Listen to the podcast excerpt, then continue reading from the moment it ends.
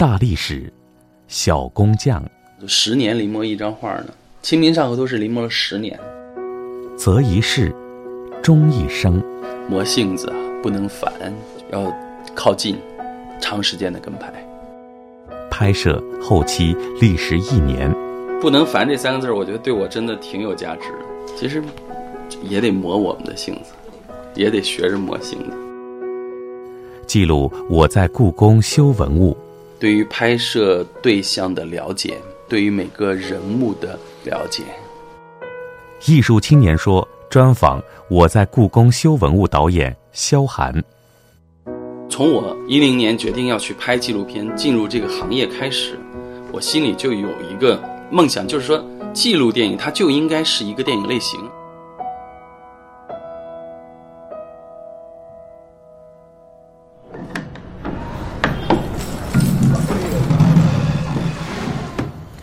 五年前，我们开始有一个心愿，希望这些一直深藏在故宫幽深角落、不为人知的修复师们，有机会被大众知晓。导演萧寒。哦，哎。好嘞，哎，好，猫走了，嗯，猫走了，给猫吓一跳。不是，你要不吓它一跳，它吓你一跳。二零一六年，一部我在故宫修文物的纪录片，第一次将镜头对准了故宫的文物修复师们。他们是传统中国士农工商中唯一传承有序的公民阶层，而今他们被我们朴素的称为匠人。这些匠人们一代又一代薪火相传，日复一日地打理着故宫里价值连城的国宝。几周前，我们有幸采访到了拍摄这部纪录片的导演之一萧寒。我也在大学教书，然后清华大学的两位老师，新闻传播学院的雷建军老师是我的搭档。从纪录片创作开始，都是他做制片人，我做导演，就我们是一个比较铁杆的这样的一个搭档。在纪录片领域，因为他之前就是做纪录片研究的。这个选题是他之前参加那个央视的《故宫一百》的拍摄的时候，发现了这些修复师。走着，就被触动了嘛，说我们得拍。正在拍天梯的时候，一三年，然后等到了一五年，告诉我们有机会拍了。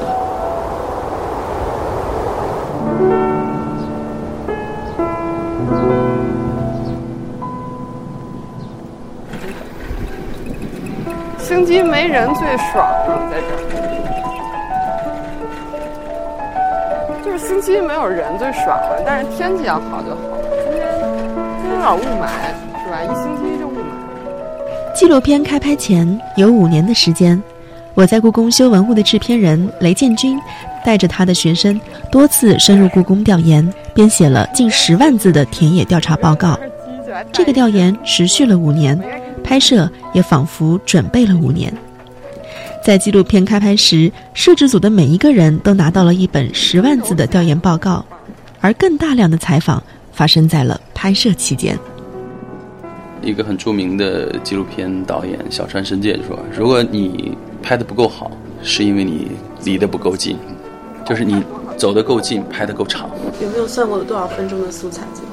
呃，有一百多个小时的素材，我们片子才用了百分之一，一个多小时。我觉得还不够多，就是故宫因为它是有限制，只给我们拍了四个月。就按照我们正常，基本上我们都希望拍一年，有春夏秋冬。因为你真正的走进，你就想把一年的生活，任何一个人，包括你自己，你把你一年的生活浓缩成一个半小时，这里面一定会有很多有意思的。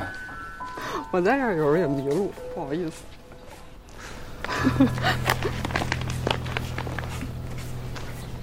走错没有？是走错了。这批修复师特别特别的棒，他们的生命状态，他们的生活，就是特别值得去记录和呈现出来。嗯，壶也是银壶，这个工艺呢，跟那个刚才那个套杯是一样的。这些屏风是给康熙祝寿的，就是他六十大寿的时候，他三十二个子孙。就是每人坐一块儿。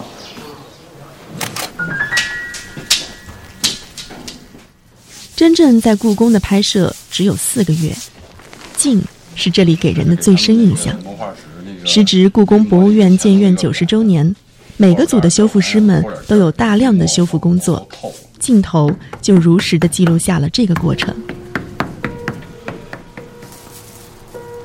故宫的文物修复组分了钟表、铜器、表画、模画、木器和漆器组。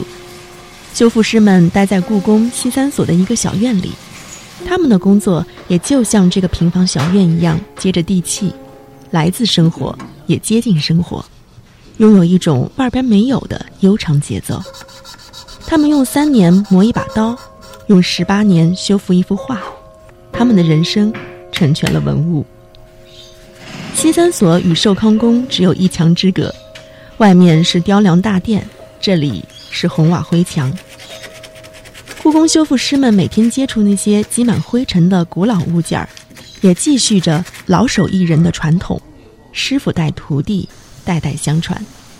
出了故宫，就是另一个世界了。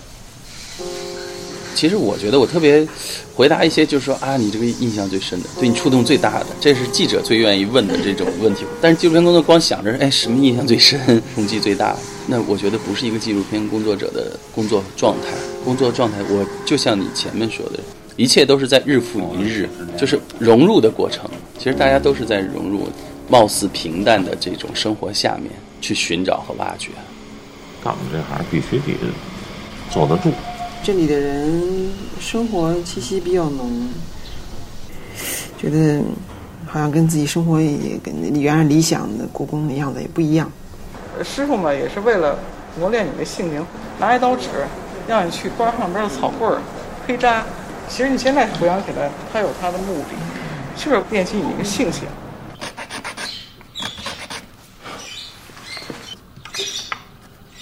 我当时上学的时候，我在我们班毕业的时候，我专业是很最好的。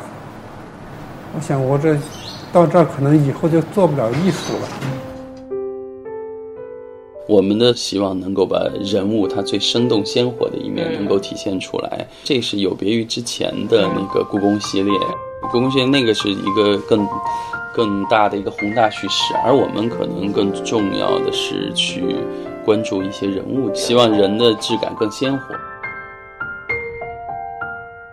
这就是文物修复师们的生活。静下心来，我研究它，我了解它。比如说，我就不搞创作，就到这儿来。他同学在外面，人家搞创作相当好，相当红火。你在这默默无闻的一辈子就干这个。他们的世界安静而诚实，因为记忆容不得欺骗，也没有捷径。它体现的必定是手的温度和心的高洁。打开一座古钟，就是与历代的工匠对话。修钟表东西不像修其他那些静物，你修完了就搁那摆着不动了。但是这机械东西它要求动。故宫的钟表修复师王晶，因为纪录片《我在故宫修文物》而走红。已经五十五岁的他，意外的成了网红，在公共汽车上都能被人认出来。在骤然降临的声誉面前，他显得异常淡定，仍然每天坐公交车上下班，遇到过来合影的就坦然接受。这份定力是近四十年的文物修复生涯带给他的，也是许多九零后喜欢他的原因。就是用用那个现在年轻人喜欢说的一个词叫什么“酥”，很酥的那种，因为他的性格就是那样，讲话也是糯糯的那种感觉。铜器组的青铜修复专家王友亮，也因为我在故宫修文物而走红。王友亮今年五十二岁，继承了老一辈师傅的做派，如今他自己也成了一位师傅。他带的徒弟叫高飞，但他对徒弟不像他师傅当年那样严格了。时代在变，古老的修复技艺也呈现出了新的变革。过去就是像王晶、王友亮。老师，他们都是那个老一辈的那种师徒生，就是师傅带徒弟。你从小进来就是十六岁，王王晶是十六岁就进来当学徒。你十六岁开始就从什么都不知道，先来开始做打磨，做什么就是最基础的事儿，这么一一路学过来。所以它是一个完整的这样的一个师承。到了曲峰他们呢，可能就是他自己带着他自己之前的主观的一些基础，他已经是新的状态进入，因为他是美院毕业的，他过去学的是艺术的创作，他现在进入到的，其实你要是进入一个手艺的这样的一个匠人的那样的一个系列，其实他内心也是有他的一个冲突的。到了更近来，现在的这些年轻人，可能他对于师徒制这事儿都已经是相对陌生的，但是你进入到这个氛围当中去之后，其实他们又会被这样的一个氛围影响，所以反过来，他们又可以带入，就是比如像高飞，我举例子，他是那个王岳老师的徒弟，他会用一些更新的一些这种方式，比如像 3D 打印啊，或者是还有那个窦一村的那个谷歌眼镜啊什么这。就他们会反过来觉得，哎，师傅，我们是不是试着一些新的这些东西？就我觉得这个师徒的这样的一个关系，他在传承着一种传统的感情，但是呢，那个授业和这个技艺上其实是有变化。我觉得这个师徒传承挺有意思的。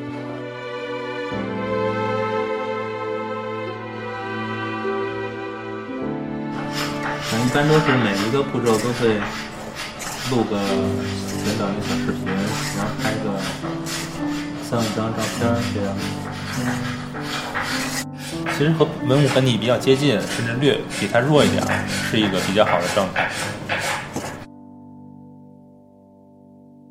我在故宫修文物，先是在央视九套播出了三集，引起的观看热潮又延续到了后来的大电影。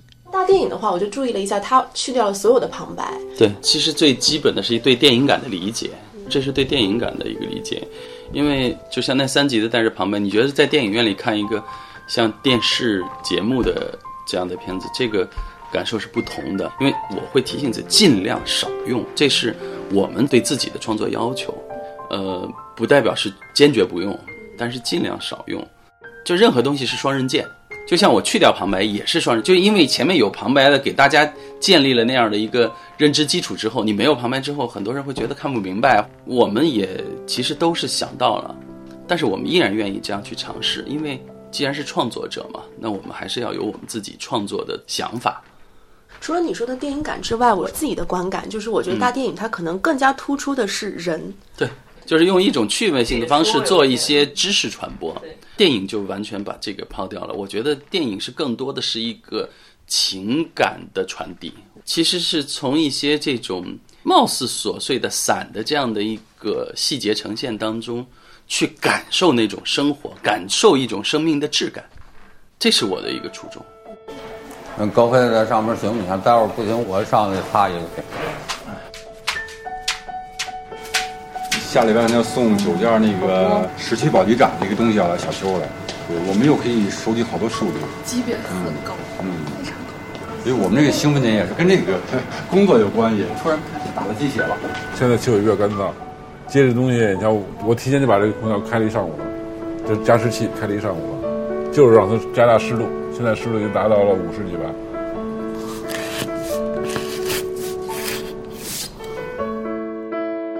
这些人物，其实他们就是真的是中国的传统的士农工商这四大阶层里面的工的这样的一个保存的特别完整的这样的一个，其实也就是我们常说的手艺人，就是只有手艺人是从这一千年两千年来，他们的整个生活状态传承，都是到今天还在延续着这样的一个方式，所以我们觉得特别有记录的价值。这些人物身上的气质。就是在北京这样的一个城市，中国最大的这样的一个繁华的这种都市里面，就他们的气质好像有一种特别的存在。脸部都是这个，嗯，这个木质的，然后上面可能有一些颜料，但是不同种类颜料可能对 X 光吸收的那个强度不一样。那什么，这效果怎么样？满满意？满意？满意？满意啊？把老师傅的这个水平完全提升下来。如果一代一代的老这么样传，那不就越传越少吗？对吧？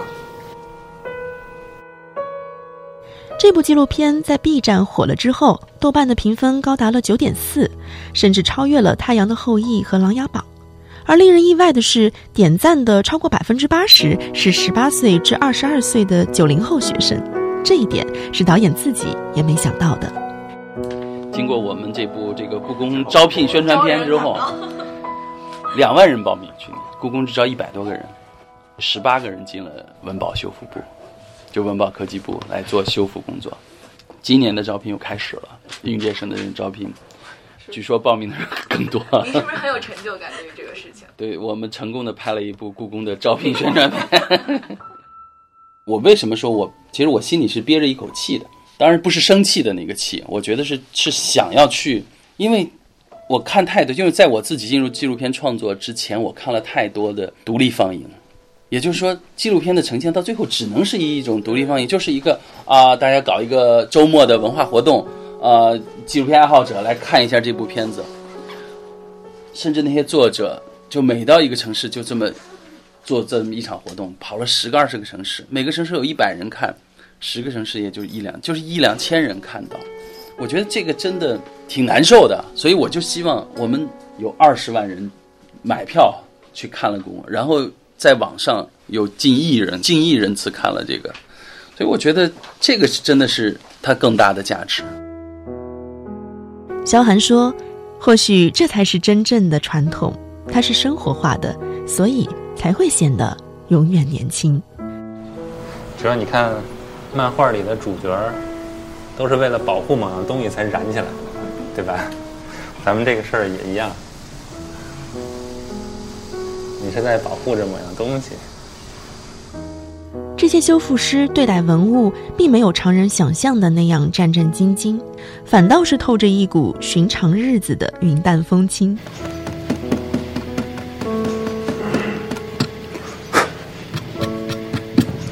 这佛像是那个马上要在慈宁宫要展览的一件。然有了这个以后，你就一眨眼就能拍照片了，就是特别适合文物修复这个工作用。哎，还真没觉得这个多严重，这个使命感多强。上颜色不合适，重新来。对于学艺术的同志来说就不复杂，嗯，对于我学化学来说就比较复杂。别着别着急啊，就慢慢划啊，就别着急，慢慢划。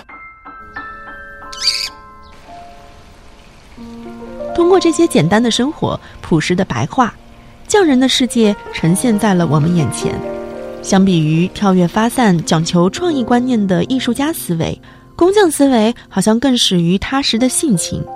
就如曲峰说的那样，像是被一种稳定的东西打败了，那就和他好好相处吧。有时候看佛是什么样，你就是什么样。在对器物的敬畏与谦恭之中。他们用漫长的时间做一件事儿，这是工匠的沉默智慧。手上开了悟，画一道线，也有了精神。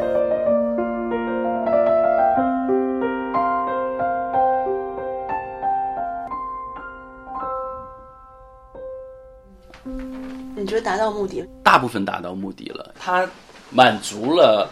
对于记录电影这个类型的一个空缺，就从我一零年决定要去拍纪录片，进入这个行业开始，我心里就有一个梦想，就是说记录电影它就应该是一个电影类型。